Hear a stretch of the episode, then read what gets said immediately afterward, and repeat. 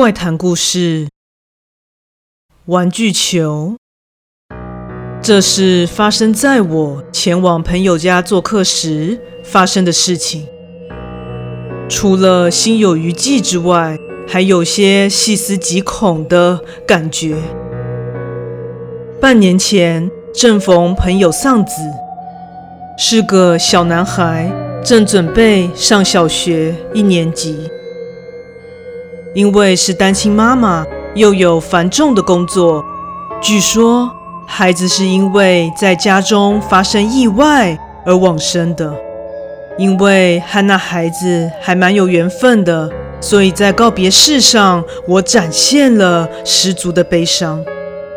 而身为亲生母亲的朋友，因为本身就是个十足冷静的人，当时还为人所诟病。但因为我和他是童年好友，因此在自认十足理解的前提下，我对他人的流言蜚语感到不以为意。但我想，也许自己没有想象中的那么了解他。在进入他的家中，一切的摆设都和之前无异，只是孩子的房间有被用心的整理了一番，不仅床单，连地板都重新铺设过。当然，起身前的物品也被收拾得有条不紊。当下觉得，即使没有展现撕心裂肺的悲伤，但这位母亲依然用自己的方式表达。对孩子的爱，在屋里稍微逛了一下。当他将特地冲泡的手冲咖啡放在客厅桌上时，我便闻香走了过去。我俩便在沙发上聊起了天。话语间，我们依然聊起了孩子离开的伤心回忆。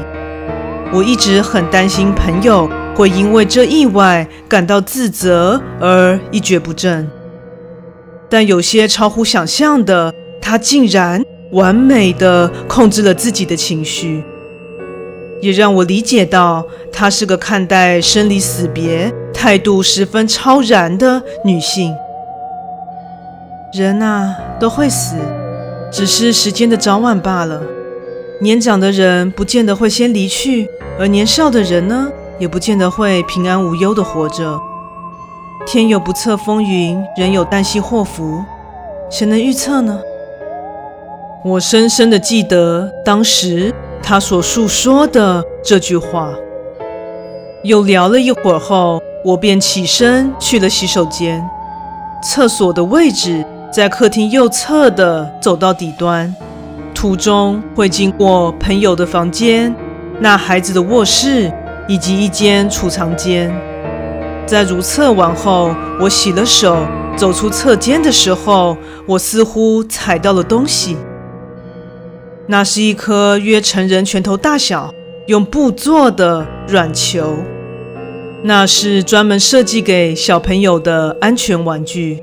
因为那孩子曾经和造访家中的我热烈地用这颗球玩着抛接游戏，所以对他印象深刻。捡起球，并在手中把弄了一下，心中依然充满着对那孩子的不舍。不过这球怎会出现在这呢？明明就这么明显，朋友应该会发现吧。当时没多想，我拿着球向前走进了孩子的房间，将它放在靠近门边的书桌上之后，我便转身离开。但在走了没两步，我突然感觉到有东西轻触到我的脚跟。我疑惑地转头查看，竟然是我刚刚放置桌上的那颗球。我觉得十分的奇怪，因为我刚刚放置的位置不至于会让它掉落地面啊。加上它是布做的，并不会随意的滚动啊。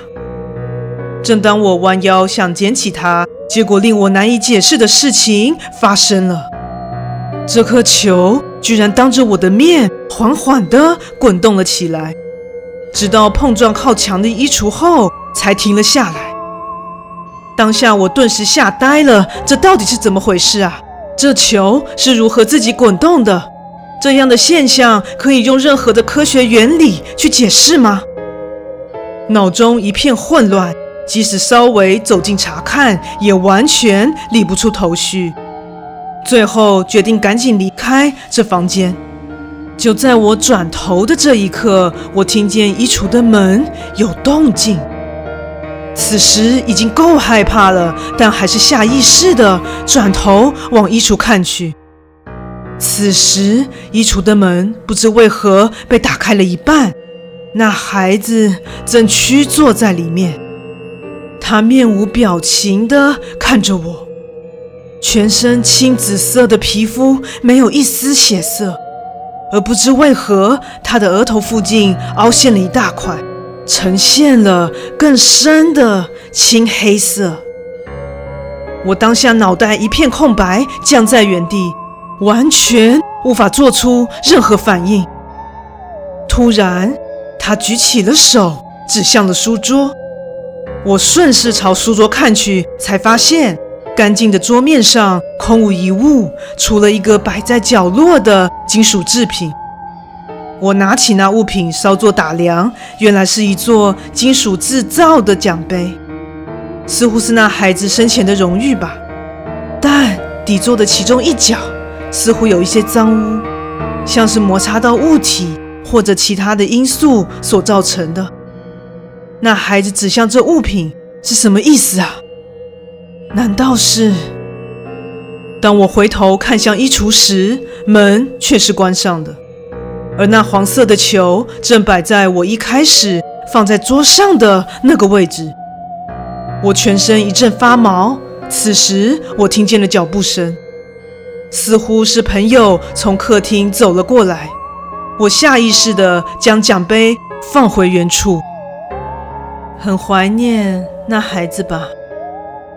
朋友进入了房间，悠悠地说道：“是是啊，刚刚在走廊捡到这颗球，想说帮你放回他房间，殊不知一进来，思绪又全都涌了上来呢。”我完全不敢跟朋友提及刚才发生的事。朋友的手抚着孩子的书桌，这孩子会永远活在我的记忆里，而活在记忆里的他，永远都是那么的美好。不知为何，当这句话传入耳里，顿时让我感到全身发凉。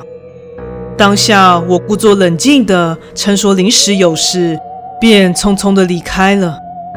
从此以后，我下意识的疏远了这位朋友。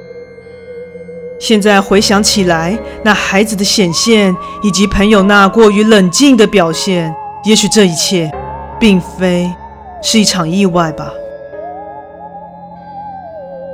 故事说完喽，感谢你的收听，诚挚欢迎订阅我的频道。若身边也有喜欢恐怖灵异故事的朋友，也欢迎将本频道推荐给他们哦。另外，本人在 YouTube 上有频道，在 Facebook 上有粉丝专业，也欢迎至这两个地方帮我订阅及追踪哦。那我们下次再见。